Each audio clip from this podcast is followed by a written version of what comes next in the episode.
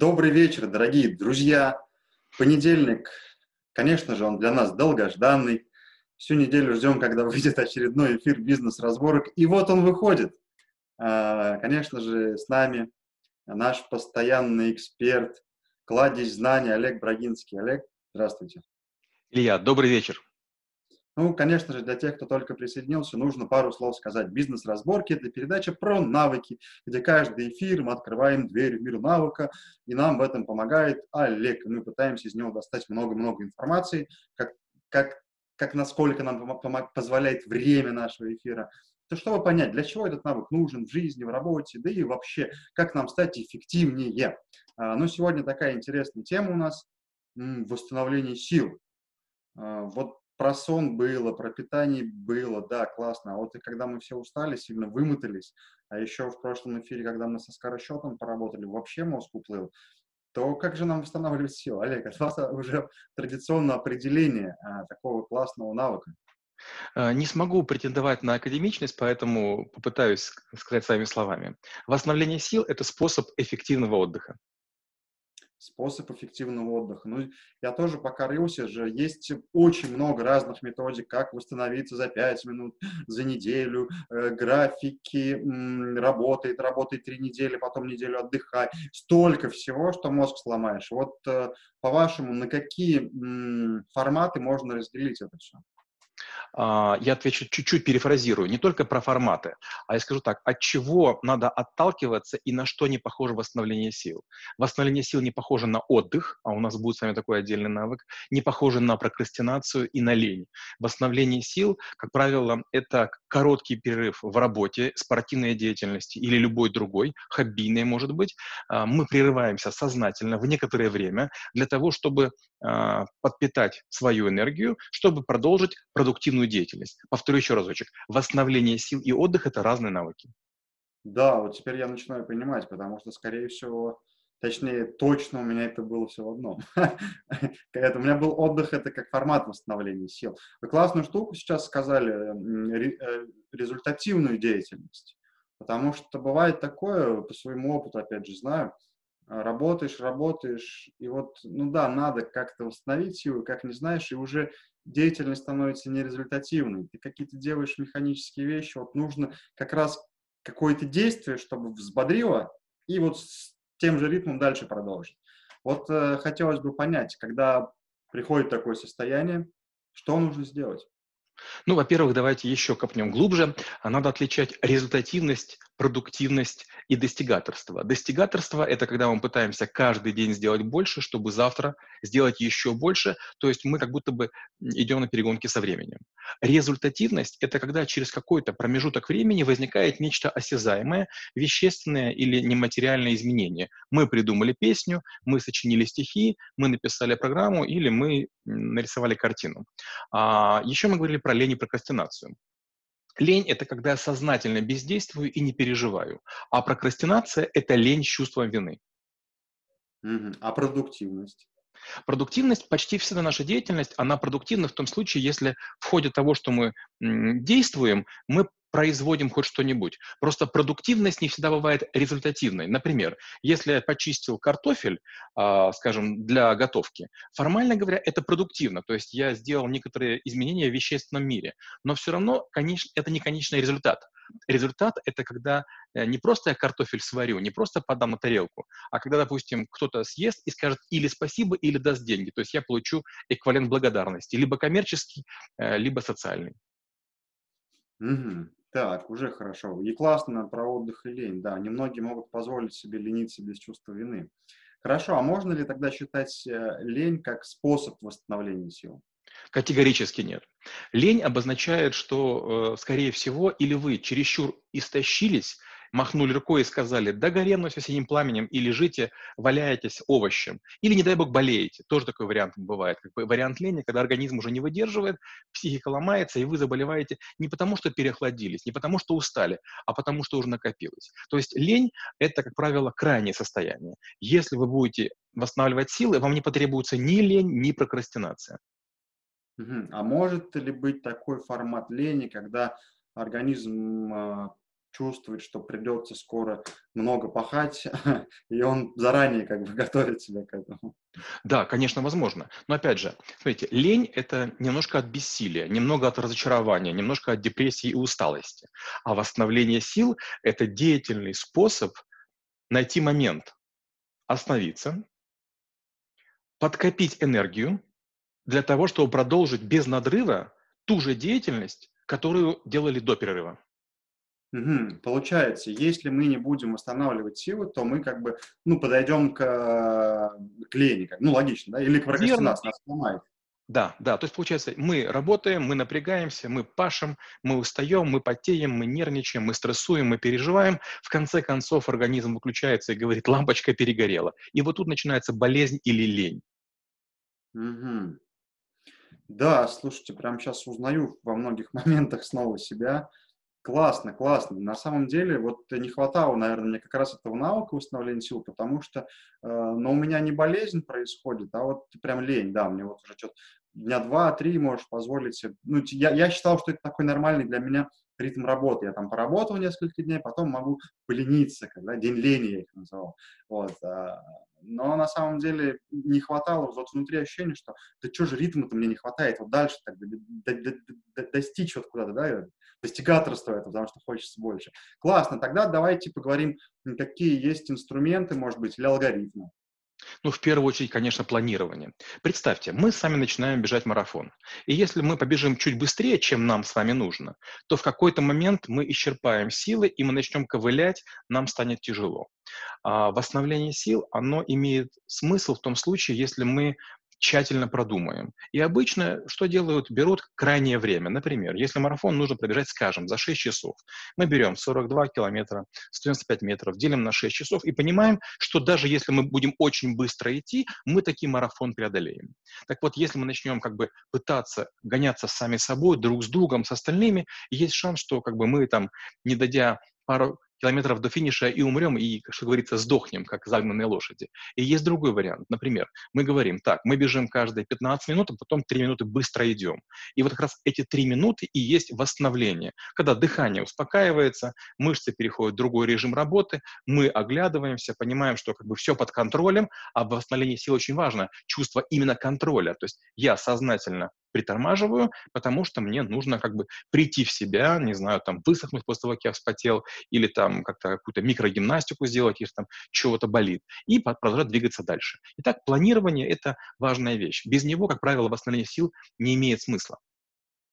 Угу. Тоже сейчас э, вспомнил такие вещи интересные, когда прошло много наших эфиров, я же периодически практикую же, мне, ну, как в смысле периодически, постоянно, просто периодически что-то получается, что-то нет. Я как-то разделил свою жизнь по сферам, по всем, а, понял, какая сфера, чтобы лишней информации не заходил, где мне нужно развиваться, в какую сторону двигаться и так далее. Потом все свои действия, которые я делаю, которые не попадают в эти сферы, я понял, что не лишнее трачу время. То, что попадает, решил собрать в календарь поминутно. Там минута это, минута то, открываю почту, проверяю соцсети, и у меня 40% действий не помещается в календарь. А постоянно было ощущение, что я что-то не доделаю. Как раз вот это, наверное, про то, что вот это неправильное планирование приводит к тому, что мозг вот начинает уже, ну, а смысл, да, восстанавливаться, потому что я и так ничего не успею все равно. И здесь, мне, не знаю, прав я или нет, хотелось бы от вас услышать, есть ли формирование какой-то такой привычки, что я все равно не успею? Э, да, взрослый человек должен понимать, что если он живет деятельной жизнью, активной жизнью, то он не успеет реализовать даже все свои планы. А еще есть много людей, которые претендуют на ваше время. Знакомые, близкие, друзья, не знаю, государственные органы, случайности и экстренные ситуации. Поэтому надо просто смириться с тем, что вы не сможете быть везде. Чем вы более социально значимый человек, чем больше у вас контактов, тем больше будет претендентов на ваше время. И постоянно нужно выбирать приоритет. Помните, мы говорили, слово «приоритет» не имеет множественного числа. То есть в один момент времени я могу находиться только в одном месте и делать нечто. И вот я должен выбирать. Это либо э, я должен быть э, с тещей, потому что она просила сходить за картошкой, или я должен мчаться в аэропорт, потому что там моему партнеру в другой стране нужна помощь, или я должен гулять с ребенком, потому что как бы его детство проходит. И вот в зависимости от приоритета или системы определения приоритета мы и загружаем себя. А, любой, кто пытается успеть все, он попадает в крайнюю степень депрессии, стресса, нервотрепки, и восстановление сил становится случайным и хаотичным. То есть мы отдыхаем не тогда, когда нужно, а когда получается. Предположим, мы с вами паровой двигатель, и вот, скажем, в нас бросают топливо, бросают, бросают, мы пытаемся работать, температура повышается, мы уже кипим, трещим, заклепки вылетают, а все остальные ведь привыкли, что как бы мы отвлекаемся, и в конце концов мы взорвемся. Взорвемся тем, что мы поссоримся, совершим ошибку, потеряем отношения, накопим каких-то обещаний, которые уже невозможно восстановить. Угу. То есть все так, возвращаясь, первый шаг – это планирование, и планирование, оно, в принципе, касается как и наемного сотрудника, так и предпринимателя тоже в предпринимательской деятельности. Если мы неправильно распланировали, мы как бы в ловушке находимся изначально. Хорошо, тогда второй шаг что? Второй шаг – это понимание того предела, после которого начинаются необратимые изменения. Например, предположим, мы с вами гладим э, а, утюгом что-то. И вот если утюг постоянно греть, в какой-то момент он расплавит, не знаю, там, а, вашу сорочку, вашу блузку или там даже доску, на которой он стоит.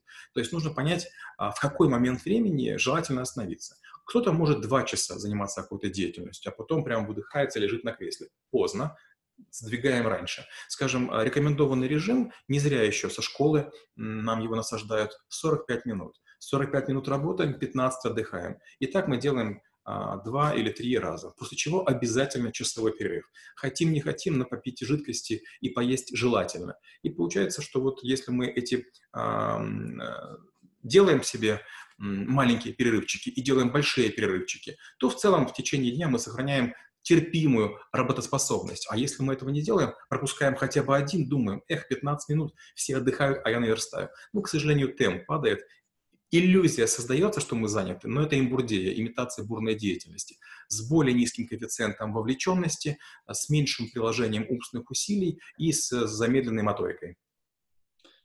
О, классно сейчас прям, как это, сколько, сколько, сколько же мы не понимаем. На самом деле, мы думаем, что мы напишем, ну, условно, да, текст за 5 минут, а если у нас сил нет, мы будем писать 20. Вроде бы сэкономишь, а в итоге деятельность начинает растягиваться. Да, интересно. А вот получается, если пропорции взять, вот как вы говорите в школе, это 45 и 15 отдыха, оно получается три активные, а одна фаза неактивная, да? А если такой формат, например, переложить в формат там, ну, недели, да, три недели мы активно работаем, а неделю в лайтовом режиме меняем, не знаю, место жительства там или локацию какую-то, или это все... Не получится, не получится. Мы вообще заточены на микро, микротранзакции. Вот все наше тело, весь наш мозг, они ориентированы на что? Кратковременно убежать, кратковременно кого-то догнать, кратковременно съесть фрукт, кратковременно спрятаться. А, я попробую выкрутиться из той ситуации, в которую мы сейчас вместе попали. Действительно, есть такие виды деятельности, где э, можно варьировать способ отдыха. Итак, первый мы сказали уже. Допустим, работаем по часам, 45 минут работаем, 15 отдыхаем.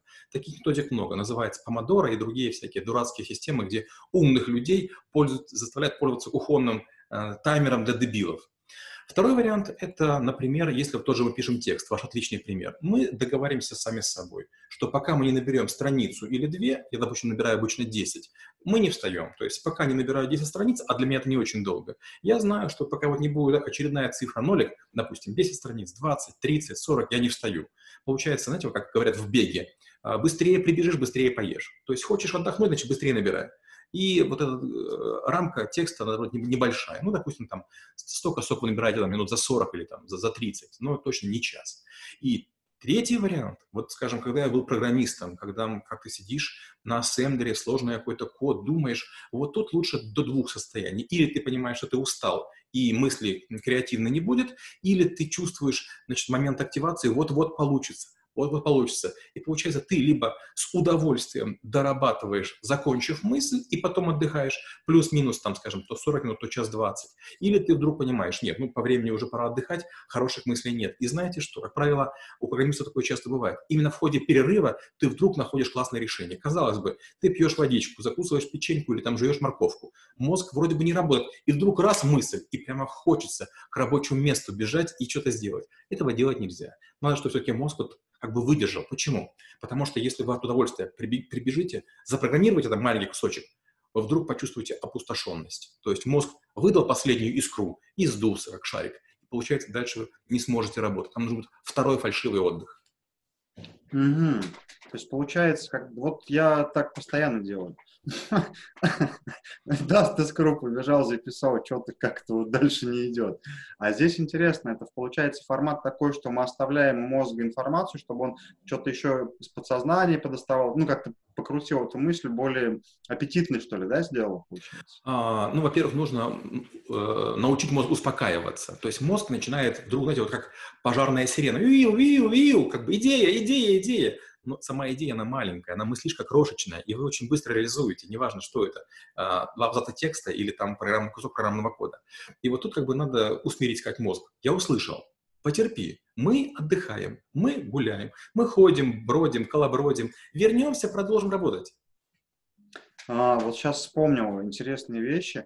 Когда вы говорите вот про часовой перерыв обязательно, я просто одно время очень любил работать вообще без перерывов и считал, что это классно, я весь молодец. Потом мне начали говорить, заставляй себя отдыхать.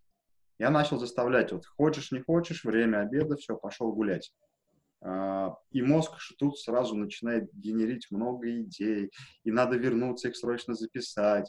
Это огромных усилий требовалось, чтобы не вернуться, потому что, ну как же, это вот надо вернуться быстро.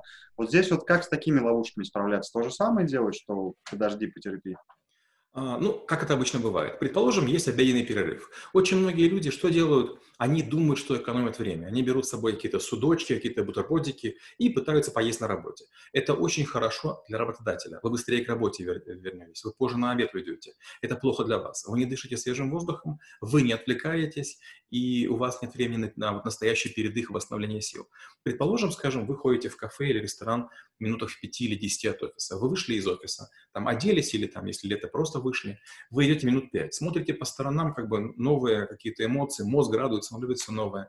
Вы пришли за столик. Понятно, вы заказали еду или там даже взяли бизнес-ланч. Вот тут очень важно выдохнуть. И не приступайте к еде, пока вот вы с головой не разберетесь. Почему? Потому что если вы кушаете, и э, в этот момент смотрите фильм, или с кем-то разговариваете, или о чем-то думаете, скорее всего, вы еду просто пережевываете механически. А если ее есть механически, вы, а, не наедитесь, и, б, у вас удовольствия не будет. Даже там не самую вкусную еду можно попробовать смаковать. Вы же сами все-таки заказали как бы, если уж вы решили сэкономить, так уж не мучайте себя хотя бы чувством вины или там чувством как бы противности, как бы ну, невкусная еда.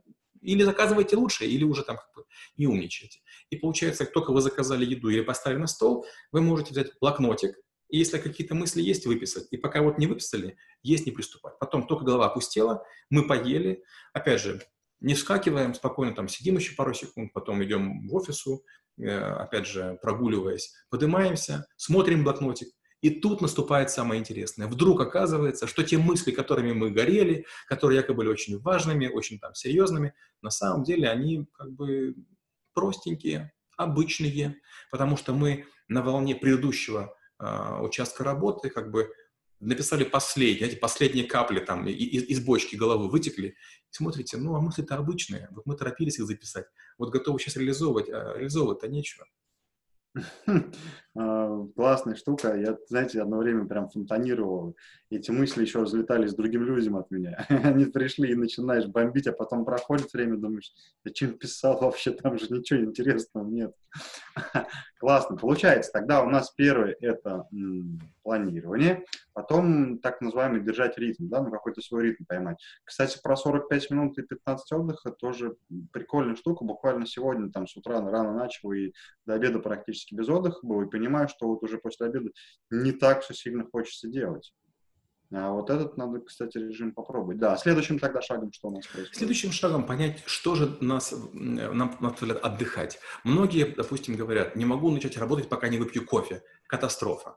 Во-первых, возьмите за правило. Кофе пьется, а, только до обеда, максимум одна чашка. Если можете, старайтесь избегать американо, старайтесь пить или капучино, или латте, то есть понижайте концентрацию. Потому что кофе – это как удар хлыста по нервной системе. Представьте, что вам там по голой попе вдруг там больно хлыстом дадут. Правда, вы взвоите, кожа почувствует. А вот нервную систему почему-то мы полюбили а, подбадривать. Вторая важная вещь, ни в коем случае во время отдыха не использовать заедание. То есть ни в коем случае это не должны быть там какие-то тяжелые котлетки или какие-то там сладкие печенюшки или там высококалорийные шоколадки, не дай бог еще с орехом и изюмом.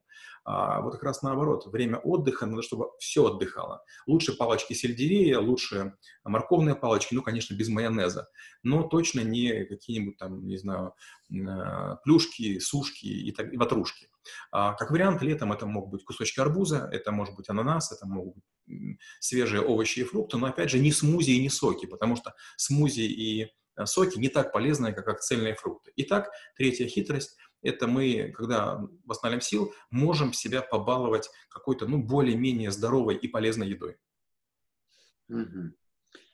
А, питание, тоже опять питание. Кругом все вокруг питания, фундамент нашей мозговой деятельности и в целом вообще всего. Хорошо. Тогда, получается, я посмотрел, смотрю, точнее, эфир и думаю, хорошо, прикольно, вставление сил. Может быть, Олег подскажет нам, как сделать первое, второе, третье, если я никогда с этим не сталкивался и все делал наоборот.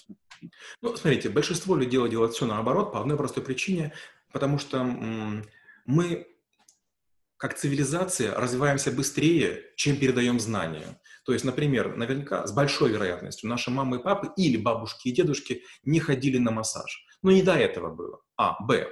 Есть вероятность, что наши бабушки и дедушки в ресторан ходили пять раз в жизни. На чьи-нибудь дни рождения, на собственную свадьбу и, не дай бог, на чьи-нибудь похороны. А для нас это становится там уличная еда, ежедневная история. Дальше, опять же, а, к сожалению, в борьбе за нас, за наши мозги, нам постоянно предлагают и напитки энергетические, и какие-то там снеки, и, постоянно нам говорят, одно полезно, второе полезно, третье полезно. И вот тут, конечно, очень важно не попадаться в ловушку и все время жить, жить своим умом. То есть не пытаться неплохо слушать родителей, но дело в том, что во взрослом возрасте, там, лет там, после 25, уже можно родителям, а, помогать, и, б, им советовать. И смотреть надо не на своих предков, если, допустим, они высокого уровня, если они там в жизни добиваются по-прежнему чего-то, наверное, у них можно поучиться. Но если вдруг, а как часто бывает, э, дети добиваются чуть большего, чем родители, тогда наоборот, подсматриваем на начальников, на успешных людей, которые имеют хорошее здоровье, которые подтянуты, у которых нет пузиков, которые там не лысеют раньше времени, которые не ударяются в излишество, смотрим, как они отдыхают. То есть очень важно научиться а, варьировать отдых. Кому-то нравится аэротруба, кому-то нравятся водные процедуры, кому-то нравятся массажи, грязевые ванны или какие-то разговоры по душам. Есть люди, которые в возрасте определенно вдруг говорят, а меня к земле потянуло, хочу помидорчики повыращивать или там, не знаю, там какие-то э, называют их фикусы, пополивать. Тоже вариант. То есть, если, например, у вас будет за кем ухаживать, неважно, это кошка, собачка, аквариумная рыбка или цветочек, если вы прям будете радоваться и даже с ним разговаривать, то, кто знает, вдруг вам это поможет силы восстанавливать. Вдруг это станет смыслом вашей жизни. Какой-нибудь там цветочек а, или кактус, или какая-то бойцовская рыбка-петушок. Да, прикольно. Получается, что даже можем на работе поставить, ну, условно, если кайфуем от цветочка, и вот эти 15 минут, условно, там, ухаживать за ним в радости, да, находясь. Знаете, какой вопрос у меня сейчас возник? Про сон в обед это является ли восстановлением сил? Потому что я пробовал много раз в обед спать, мне потом так вставать тяжело, вообще какой-то разбитый перестаешь. А у меня было несколько опытов э, по поводу того, чтобы спать. Первый, я когда-то работал на Золотоножском э, облук э, консервкомбинате. Это в Черкасской области, в Украинской ССР в свое время. И вот я там кирпич клал, там мы стеклили что-то, крышу делали, там разбирали склады, перегружали овощи, фрукты. И в какой-то момент я увидел, что почти все взрослые люди, пообедав, а на консервном комбинате вам только хлеб нужен, все остальное, там колбаса и продукты, вы там можете друг друга попросить, ложиться спать. И я несколько раз ложился. Так вот там, что было мудрого, там все понимали, что лучше, чтобы люди вставали не по будильнику.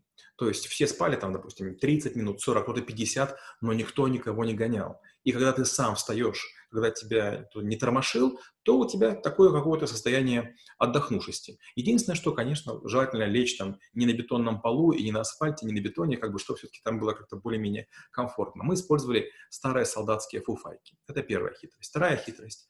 Я работал в Японии и в Китае. В Японии вообще популярна такая история. Я после Японии очень долго так делал. В Японии прямо люди на рабочем месте кладут специальную подушку а, голову, и это считается нормальным. То есть человек в любое время в Японии может лечь поспать. Там есть две крайности. Люди рабочие а, или за компьютером могут спать на подушке, а, скажем, деятели общественные вообще откидываются и спят, даже если это парламент. То есть считается, человек устает, человек как бы лучше немножко поспит, чем а, будет тормозить. И третий вариант. Я работал с китайской компанией Huawei, даже в московском офисе ребята, которые работают, а, и славяне, и китайцы, они покушают, потом расстилают коврики гимнастические, кто-то спит под столом, кто-то прямо на столах, но это обычное дело, то есть там минут 30, 40, 50 люди спят и даже по этому поводу не парятся. Угу. Просто, как это сказать правильно, когда в обед хочется поспать сильно, начинаешь себя заставлять не спать, а с другой стороны, наверное, да, почему бы там минут 30 ты не вздремнуть, если есть возможность все равно эффективности такой не будет от работы, а будешь опять себя мучить. Но с другой стороны, тоже, опять же, из, из личного опыта, э, вроде лег на 30 минут, бах, 3 часа прошло. Тут есть хитрость. Опять же, вот э, есть два варианта. Вариант первый, вы сам себе начальник. Вариант второй, у вас есть начальник. Я был начальником, у меня был отдельный кабинет. Я просто говорил ассистентам, говорю, девочки, там, я хочу вздремнуть. Получается, что я делал? Я снимал, снимал галстук, расстегивал сорочку, снимал э, себе пиджак и э, жилетку, кресло переводил в полулежачее положение и снимал обувь. Включал кондиционер, ну, чтобы как бы э, вентиляция ходила, и спал какое-то время. То есть звуков никаких нет, и мой, мой покой оберегают. А, ребята тоже там у меня были, которые говорили, а как бы нам поспать? Я говорю, ну, послушайте, очень просто. Давайте мы там выгородим вам часть офиса, и там будет там сколько-то лежать кресел. То есть там не будут стоять столы, там будет, допустим, 4-5 кресел, тоже таких полулежачих. Вы туда зашли, обувь сняли, тихонечко подремали. Сначала все очень стеснялись, а потом мы стали делать очередь. И как бы все потом оттуда выходят такие слегка заспанные, но очень довольные, и это как бы через время стало обычным делом. Все как бы были очень скептичны, но видели, как делаю я, и как бы вроде бы им было не очень стыдно, и через время все поняли, что ну да, круто прям круто. Опять же, мы говорим про Москву, а в Москве, если вы с работы уходите вовремя в 6 часов, вы проведете время в пробках. Поэтому что я говорю, ребята, вы пораньше приезжайте, делайте какие-то домашние дела из дома, там, с работы, или по телефону звоните, или там что-то там в интернете делаете. Потом в обед вы нормально кушаете спокойно, без нервотрепки. А, обычно вам не нужно время, время реального времени. И вечером тоже хотите там поспите, поешьте там, закажите в офис еду и уезжайте домой всем. Какая разница, вы в 6 выйдете или в 7, вы дома все равно будете в 8. Угу. Вот э, все-таки хочется понять, если мне обеденный сон во времени, я не могу себя контролировать, когда сплю, это может затянуться там до вечера, да, вот как, это будильники прямо завалить, но будильник это же стресс все равно, когда ты, ты не можешь встать, проснуться, и, и, или как здесь быть? Вот. Ну, один из, одна из простейших хитростей, это если у вас есть термостат, скажем, вот если у вас есть возможность температуру менять по графику, можно сделать так, чтобы к какому-то моменту становилось или теплее, или холоднее, и вы по температуре проснетесь. Это гораздо более щадящий вариант, чем будильник. Это А. Б, второй вариант, опять же, сейчас уже к счастью, есть технологии современные, лампочки Philips многоцветные. Вы можете сделать так, что не будильник будет звенеть, а лампочка изменит цвет там, на зеленый, на красный, на синий, на тот, который вы просыпаетесь. Ну и третий вариант, вы можете там, на компьютере какую-то мелодию запустить, тоже в виде будильника, но она будет там очень тихонечко нарастать. Там, не знаю, шум водопада, шум прибоя или там крики чаек. Угу. Ну, то есть, да, если есть так, такая слабость, что ты можешь через полчаса не встать, лучше все-таки перебегать к таким методам. И да, и нет. Дело в том, что наш мозг, он все-таки такой очень, такая м- чуткая сторожевая собака. Если мозг верит в том, что у вас действительно много важной работы, он вам не даст поспать. А вот если вы как бы очень нейтральны по отношению к своим делам, то он и не будет тревожиться. А, вы будете спать дольше, вы будете спать без, безмятежнее, и вы будете просыпаться в плохой форме. А если мозг понимает, что он потребуется, он как будто бы не снижает обороты. Mm-hmm. Да, кстати. Вот я теперь понял, почему, когда иногда встаешь, ничего не охота, какой-то весь разбитый, а иногда прям все четко. Да, классно. Хорошо, у нас уже время, как обычно, кончается быстро, песочные часы сыпятся и сыпятся. Под э, завершение передачи, Олег, от вас лайфхаки для тех, кто нас смотрит. Ну, первое, конечно же, нежелательно себя изматывать ночью. Если вы будете работать и днем, и ночью, то на работе вы будете не очень продуктивны. Что важно понять? На работе, к сожалению, зона повышенной конкуренции, поэтому желательно иметь сияющий вид, блестящие глаза, насколько это уместно, и улыбку. Измученный человек, он выглядит зеленым, синим, уставшим, и он всех вгоняет в чувство вины и депрессии. Или вы будете свежи и показывать всем пример, или люди будут думать, как бы как вас как бы задвинуть, то есть у вас не будет шанса расти. Это первый лайфхак, то есть будьте свежи, будьте свежи и, и пахните там молодостью и энергией. Вторая вещь. Ни в коем случае не берите запредельный темп. Особенно молодежь часто бывает, быстро впрягается, а потом видит, это мало кто ценит, это как бы никто не отмечает, и молодежь скисает. И вот на, на, на фоне того, что был высокий подъем, а потом жуткий спад, все думают, о, как бы цветочек-то уже упал, пора цветочек срезать, как бы, или увольнять, или заменять, или э, с глаз долой гнать. И третья хитрость. Естественно, нельзя себя перегружать едой. Еда – это один из одна из причин, из-за которой мы засыпаем, причем и тяжело, и тревожно, и как бы и еще и мучимся. Надо понять, что переваривание еды – это труд. И если мы едим на работе тяжелую еду, нам плохо. Я не очень люблю бизнес-ланчи. Как бы я бизнес-ланчи стараюсь вообще не есть. Но когда я иду, как бы я же, получается, ем или в ресторанах, или в вип-столовых, что я делаю? Я заказываю очень легкие вещи. Я не очень люблю овощные салаты, но заказываю. Я не очень люблю рыбу, но заказываю рыбу. Почему? Потому что обед в рабочий день или там в рабочем цикле не столько удовольствие, а как способ подкрепить силы, и тут нужно как бы не пытаться калориями запасаться или есть самую вкусную еду, а надо как бы просто найти тот минимальный уровень, после которого вы протянете еще очередную часть пути. То есть мы не заливаем бак по горловину, что нам прям аж тяжело было, как бы уже стояло, а как бы чуть-чуть, не больше, чем нужно. Еще нашел одну причину, почему мне в обед сильно спать хочется. Э, классно, да, друзья, на самом деле вообще простые вещи, которые нам помогут сделать жизнь э, ритмичнее, прикольней. Как минимум это планирование, потому что, поверьте, если вы распишете все свои задачи просто в календарь хотя бы неделю, вы поймете, что очень много действий туда не помещаются. А на уровне мозга он же все равно фиксирует, что не выполняется. И возникает вот истощение. И если при, правильно спланируете, лучше с запасом, как говорил Олег, возьмите максимальное время. Сделайте больше, будет мотивашка внутренняя, я молодец, наоборот, энергия. Вот. А когда планируете притык, все, по-любому что-то не будет. Поэтому начните хотя бы с планирования, и тогда точно ваши силы не будут так сильно расходоваться. Ну и, конечно же, берегите себя, потому что силы, которые у нас есть, они полезны не только нам, но и э, помогут многим нашим близким. Учитесь э, настраивать свой день в ритме, чтобы и результативность, и достигаторство, и восстановление сил все было в балансе. Спасибо, Олег, за очередной эфир. Друзья, до новых встреч через неделю. Спасибо. До встречи через неделю. Чудес и волшебства.